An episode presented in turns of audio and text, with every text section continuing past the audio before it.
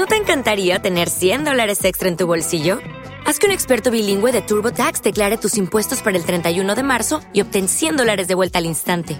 Porque no importa cuáles hayan sido tus logros del año pasado, TurboTax hace que cuenten. Obtén 100 dólares de vuelta y tus impuestos con 100% de precisión, solo con Intuit TurboTax. Debes declarar para el 31 de marzo. Crédito solo aplicable al costo de la presentación federal con TurboTax Full Service. Oferta sujeta a cambios o cancelación en cualquier momento. Lucky Land Casino asking people what's the weirdest place you've gotten lucky? Lucky? In line at the deli, I guess? Aha, in my dentist's office. More than once, actually. Do I have to say? Yes, you do. In the car before my kids' PTA meeting. Really? Yes. Excuse me, what's the weirdest place you've gotten lucky? I never win and tell. Well, there you have it. You can get lucky anywhere playing at LuckyLandSlots.com. Play for free right now. Are you feeling lucky? No purchase necessary. Void where prohibited by law. 18 plus. Terms and conditions apply. See website for details. Bienvenido al podcast de Mauricio Pérez.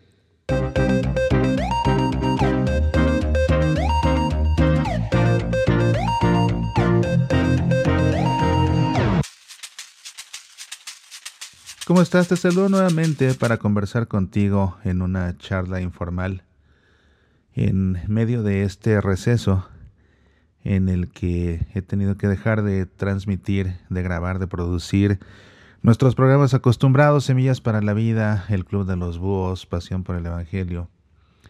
Ya te he explicado que estoy atravesando en este momento por una serie de dificultades familiares que requieren toda mi atención y que requieren todo mi tiempo, lo cual me complica hacer la producción, la grabación, incluso hasta pensar, bueno, hasta pensar de qué hablar en cada uno de nuestros programas. Y por esa razón es que todo eso está en pausa indefinida. De hecho, no sé, no sé si esos programas eh, seguirán existiendo. Yo lo pongo en manos de Dios y veremos qué pasa. Pero por lo pronto, eh, me gustaría conversar contigo a través de este espacio cada vez que pueda hacerlo. En medio de tanto ajetreo, de pronto encontrar un espacio para mí mismo creo que me hace bien y encontrar un espacio en el que pueda también hacer algo que tanto me gusta, que es compartir contigo mis reflexiones, creo que también me hace bien, es necesario. Es necesario dar un poco de tiempo a algo que nos aparte por un momento de las situaciones complicadas que a veces se nos presentan en la vida para poder refrescar la mente, pensar en otra cosa y de ahí poder continuar con los problemas que hay que enfrentar con una mente un poco despejada. A fin de cuentas, de lo que me gustaría hablar contigo en esta ocasión tiene que ver un poco, o quizás un mucho, no sé, con las situaciones que estoy atravesando, que como ya he dicho en otra ocasión, por ahora no puedo dar detalles por diferentes razones y principalmente motivado por la prudencia.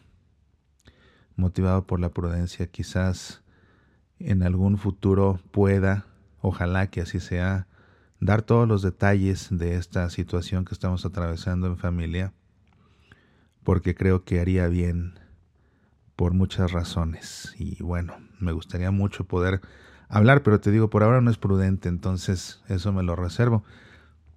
Y fíjate que quizás cuando te digo eso te pique la curiosidad y digas, bueno, pues qué es lo que está pasando en la vida de Mauricio, qué clase de problema o de problemas está atravesando su familia en esta ocasión. Y esa curiosidad tiene que ver justamente con lo que quisiera reflexionar en esta ocasión, y es el tema de la discreción, es el tema de la discreción. Porque sí hay personas que me han preguntado, que quieren saber más detalles. Y hay personas que me han preguntado, personas que me conocen incluso ya a nivel personal, personas cercanas incluso, que se han acercado para preguntarme qué es lo que pasa y lo hacen con un afán de querer comprender para ofrecer ayuda si está en sus manos o algo. Pero hay una cuestión también muy importante y es la cuestión de la discreción.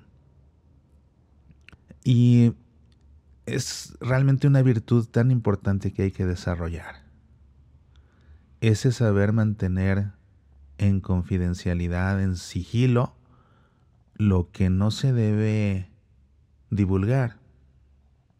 Dicho de otra forma, y que es lo mismo, hay que saber desarrollar la virtud de guardar un secreto. Y pasa muchas veces que cuando atravesamos por problemas fuertes, hay ocasiones en que no nos gustaría que alguien más sepa por lo que estamos atravesando por múltiples razones, por múltiples razones. Y todo el mundo tiene derecho a su privacidad, tiene derecho a que se le guarden sus secretos. Pero hay veces que necesitamos compartir con alguien lo que estamos atravesando, o bien porque necesitamos pedir ayuda concreta, o bien porque lo estamos haciendo a manera de desahogo. Es una realidad que nos ayuda a sanar y a sobrellevar los problemas, contárselos a alguien. Y no necesariamente con el afán de que nos den un consejo o con el afán de que nos brinden ayuda, sino simplemente con el propósito de tener a alguien que nos escuche para poder desahogar, para poder sacarnos de adentro lo que nos está haciendo daño. Aunque sí puede ser que se comente la situación con alguien para pedir ayuda específica o para pedir un consejo incluso, ¿no?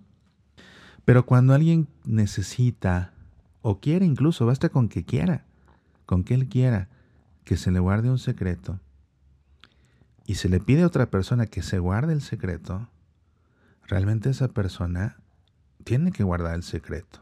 A no ser que el secreto que se está pidiendo guardar tenga una consecuencia mala para otros o para la persona misma que está pidiendo que se guarde el secreto, ¿no? Lógicamente que si alguien está planeando dañar a una tercera persona o hacerse daño a sí mismo y le pide a alguien que no le cuente a nadie, en ese caso, por supuesto, que por jerarquía de valores prevalece la seguridad y la integridad de una persona, sea la persona que cuenta el secreto o sea la persona a la que le quiera hacer daño o que ya le hizo daño a alguien, ¿verdad? Quizás alguien en secreto cuenta que ya dañó a cierta persona, que dañó su propiedad, lo que sea. Pues en ese sentido, en, situaciones como esas, guardar el secreto hace cómplice a la persona que guarda el secreto. ¿no? Por supuesto, no estoy hablando de la cuestión de el sigilo sacramental que tiene que guardar un sacerdote cuando se le confiesan los pecados. En ese caso, el sacerdote está obligado por el Código de Derecho Canónico a guardar el secreto de lo que se le ha confesado en, en sacramento de confesión. No puede divulgarlo y divulgar un pecado que se le ha confesado así sea divulgar que alguien comenta o alguien confiesa que asesinó a otra persona y sabiendo el sacerdote que esta persona está siendo buscada por la ley, por el asesinato y viene este y le confiesa, aún en esa situación el sacerdote no puede delatarlo ante las autoridades. Porque le están confesando un pecado. Lo que sí puede, fíjate lo que sí puede el sacerdote, es decirle al asesino o al criminal que se confiesa con él, es como parte de tu penitencia, ve y entrégate a la policía, eso sí. Y tienes que cumplir tu penitencia para que Dios te perdone. Entonces, como parte de tu penitencia, ve y entrégate a la policía, porque si te estás confesando es porque estás arrepentido del pecado que cometiste, estás arrepentido del crimen que cometiste y en justicia tienes que pagar por él. Entonces, como parte de tu penitencia, reza un rosario y ve a entregarte a la policía. Eso sí, pero el sacerdote mismo no puede delatarlo. Pero fuera del caso de, las, de la cuestión del sacramento de la confesión, sí, te digo, cuando alguien nos pide guardar un secreto sobre un acto que daña a otras personas o sobre la intención de dañarse a sí mismo, entonces no se puede guardar el secreto por jerarquía de valores morales, porque entonces lo que se tiene que hacer es salvaguardar la integridad de las personas que se van a ver afectadas o que han sido afectadas eh, por el acto que se te pide que se guarde el secreto. Creo que ya he sido claro en esto, ¿no? Bueno. Pero cuando no es así, cuando alguien, por ejemplo, esté enfermo de alguna enfermedad compleja, quizás una enfermedad terminal o algo así, cuando alguien atraviesa problemas en su matrimonio, cuando alguien está teniendo problemas con alguno de sus hijos, cuando alguien está teniendo problemas en su vida misma que él mismo no sabe cómo resolver, ¿no? Y pues padece por sufrimientos o lo que sea. Y le cuenta a alguien y le pide que por favor no le cuente a nadie más. Hay que guardar el secreto. Y no guardar un secreto es un pecado contra la verdad. Entonces sería un pecado contra el octavo mandamiento de la ley de Dios, que es el mandamiento que protege la verdad. Y lamentablemente, muchas veces en la vida, aprendemos a la mala que hay personas a quienes les hemos tenido toda nuestra confianza y que con la mejor de las intenciones nos ha escuchado, incluso nos ha ayudado, pero que lamentablemente no sabe ser discreta, no sabe guardar un secreto. Y es algo que se puede detectar de dos maneras. Te digo, a la mala uno. Cuando alguien más viene y te cuenta tu secreto, incluso con el afán de ayudarte. Oye, es que me enteré que estás pasando por esto. Bueno, ¿y cómo te enteraste si la única persona que sabía era tal y le pedí que no le dijera a nadie? ¿Te ha pasado? Bueno, entonces, qué feo se siente cuando un tercero viene y resulta que ya sabe lo que tú querías que fuera un secreto. Pero también hay una forma de detectar cuando una persona es indiscreta. Bien intencionada, pero indiscreta. Y es cuando alguien recurrentemente te cuenta los secretos de otros y te pide que le jures que no le vas a decir tú a nadie más porque aquella persona le pidió que no se la dijera a su vez a nadie más.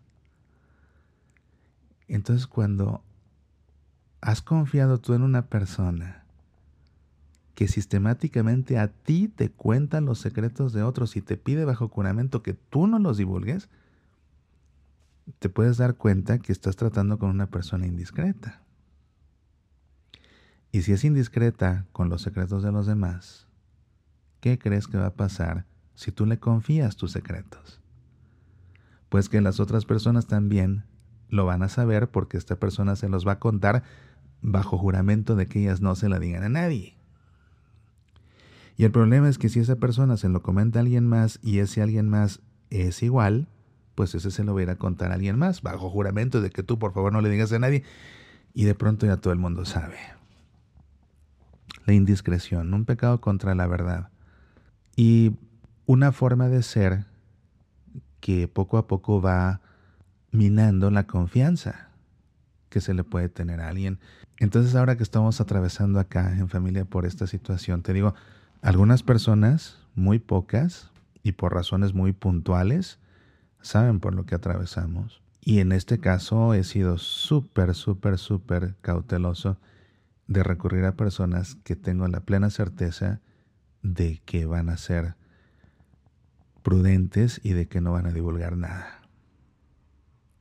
En tanto que hay personas que se han acercado con todo el cariño del mundo, con una genuina preocupación, buscando saber más, no por curiosidad malsana, no por morbo, sino por interés genuino, pero que por prudencia he optado por esta vez no decirles nada.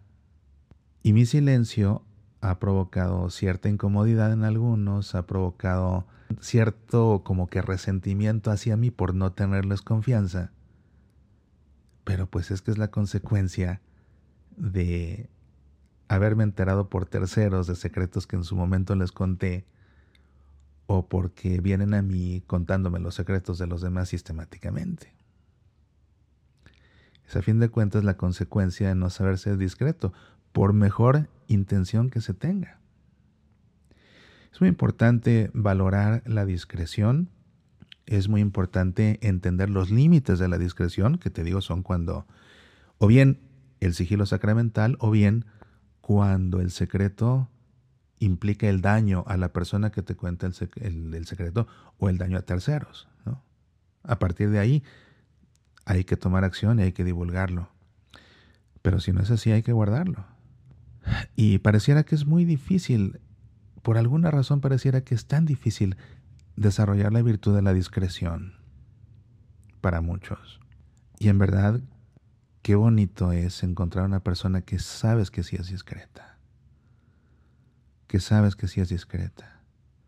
Que te puede escuchar y que en determinado momento te puede aconsejar o no si se lo pides, ayudar o no si se lo pides, y que además va a ser discreta y va a guardarte el secreto hasta que tú se lo indiques. Y fíjate lo que acabo de decir, que te va a escuchar y que te va a dar un consejo o no si se lo pides, te lo va a dar solo si se lo pides, y que te va a ayudar si se lo pides, porque también esa es una de las razones por las que muchas veces las personas que atraviesan dificultades no quieren que nadie más sepa, porque entonces ya de por sí se tiene un problema fuerte ya de por sí se atraviesa por una situación compleja. Y en verdad qué feo es pasar por una situación compleja y empezar a recibir cualquier cantidad de consejos no pedidos. Y también en verdad qué difícil es en una situación compleja empezar a recibir todo tipo de ayuda no pedida.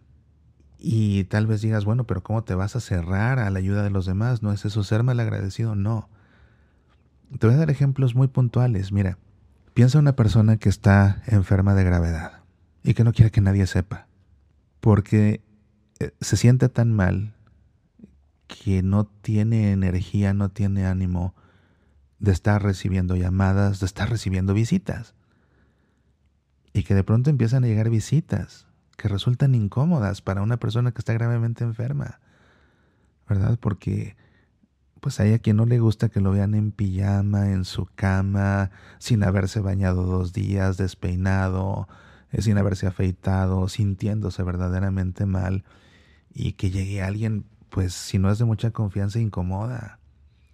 O una visita muy larga que comienza a hacer ya, pues por favor vete porque no me siento a gusto de quedarme dormido sabiendo que estás tú aquí, por ejemplo. Entonces, a veces el enfermo no quiere que alguien se entere justamente por eso, porque conforme se empieza a enterar la gente, con la mejor de las intenciones llega en el momento menos oportuno. Y entonces acaba siendo más mal que bien, por mejor intención que tenga. Pero piensa también de la ayuda que no es, no es siempre conveniente y es cuando una persona está enferma, está ya bajo un tratamiento, trabajando con un médico, con un grupo de médicos, y nunca falta el que padece del síndrome del yo también, pero uno más. Ese que siempre ha hecho uno más que tú, que tiene uno más que tú, que conoce siempre un restaurante más rico que el tuyo, un hotel más confortable que el tuyo, una playa más bonita que a la que tú fuiste, eh, que siempre conoce cómo compra un boleto de avión más barato que el tuyo, ¿verdad? Entonces es la persona que siempre tiene un médico mejor que el tuyo, que siempre tiene un especialista mejor que el tuyo, que conoce un medicamento mejor que el que te indicaron a ti. Y entonces tú tienes ya un tratamiento, estás trabajando con un médico y que a fuerzas te quiere encajar a su médico, a su tratamiento, su remedio de no sé qué, su tecito de no sé qué, su agua milagrosa de no sé cuánto, y entra en conflicto entonces la persona enferma porque, bueno, pero hasta le imponen la ayuda. Hay gente que quiere imponer, que ni siquiera ofrece, sino que impone. Impone la ayuda y si no se la aceptas entonces se ofende. Eso pasa. Eso pasa. A mí me ha pasado. A mí me ha pasado y también por eso hay ocasiones en que prefiero ser totalmente discreto y que nadie se entere, porque me ha pasado eso. Estando yo muy enfermo me ha pasado eso, que me quieren imponer tratamientos, que me quieren imponer remedios, que me quieren imponer medicinas adicionales, sin entender que si estoy ya sometido a un tratamiento y después intento algo más, ¿cómo vamos a saber? Si me empieza a hacer daño, ¿cómo vamos a saber qué me hace más daño? ¿La medicina o lo que me impuso aquella otra persona? Y si me empieza a hacer bien, ¿cómo vamos a saber que me está haciendo bien? Si el tratamiento o lo que me impuso esa persona. Entonces la única manera de validar si lo que esa otra persona me hace bien o me hace mal sería suspender mi tratamiento oficial para probar solamente aquello. ¿No? Entonces, por alguna razón la gente quiere ayudar, lo hace con la mejor intención, pero no alcanza a entender las implicaciones de su ayuda no aceptada y después se ofenden. Y uno no quiere ofender a nadie, uno no quiere causarle problemas a nadie, ya bastante tiene con sus propios problemas. Y por esas razones es que tantas veces una persona enferma prefiere que nadie se entere justamente. Hay ocasiones en que no es una enfermedad, pero es un problema tan agobiante que duele mucho estarlo contando una y otra y otra vez y por eso no quiere uno que nadie se entere porque cada persona que viene a preguntar, pues parte el alma tener que estar contando y contando y contando y contando. Por eso es que se necesita la discreción. Y por eso es que si te piden un secreto, guárdalo. Si tú no guardas un secreto, salvo en las cosas, en las situaciones especiales que te dije, estás atentando contra la verdad, estás pecando contra el octavo mandamiento. Y le estás faltando al respeto a la persona que confió en ti. Además de todo, estás traicionando la confianza. Y es muy feo ser un traidor a la confianza, porque si alguien confía en ti, qué honor que alguien confíe en ti, por eso venga y te cuente sus cosas. Qué honor. Y tú lo echas todo a perder en el momento en que con la mejor de las intenciones vas y se lo cuentas a alguien más. Y aparte lo haces jurar que no se lo va a decir a nadie porque a ti te dijeron que no lo digas a nadie. Pues reflexiones que han pasado por mi mente en estos días a partir de experiencias muy reales que estoy viviendo y las comparto contigo justamente para que de esto que estoy atravesando yo, tú también reflexiones acerca del valor, de la importancia de la necesidad de ser prudente y de ser discreto. Si alguien confía en ti, no traiciones su confianza divulgando, aunque sea con la mejor de las intenciones, lo que alguien te ha confiado. No traiciones nunca por mejor intención, nunca traiciones la confianza que alguien deposite en ti. Porque si no, ¿sabes qué va a pasar después?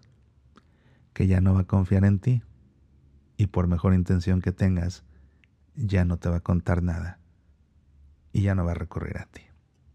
Considéralo. Hasta la próxima.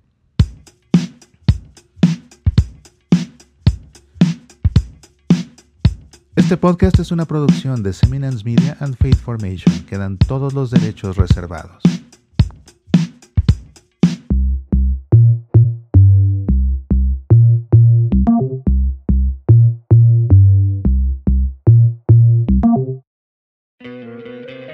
¿No te encantaría tener 100 dólares extra en tu bolsillo? Haz que un experto bilingüe de TurboTax declare tus impuestos para el 31 de marzo y obtén 100 dólares de vuelta al instante. Porque no importa cuáles hayan sido tus logros del año pasado, TurboTax hace que cuenten. Obtén 100 dólares de vuelta y tus impuestos con 100% de precisión, solo con Intuit TurboTax. Debes declarar para el 31 de marzo. Crédito solo aplicable al costo de la presentación federal con TurboTax Full Service. Oferta sujeta a cambios o cancelación en cualquier momento. Lucky Land Casino asking people what's the weirdest place you've gotten lucky? Lucky? In line at the deli, I guess? Aha, in my dentist's office. More than once, actually. Do I have to say? Yes, you do. In the car before my kids' PTA meeting. Really? Yes. Excuse me, what's the weirdest place you've gotten lucky? I never win and tell. Well, there you have it. You can get lucky anywhere playing at LuckyLandSlots.com. Play for free right now. Are you feeling lucky? No purchase necessary. Void where prohibited by law. 18 plus. Terms and conditions apply. See website for details.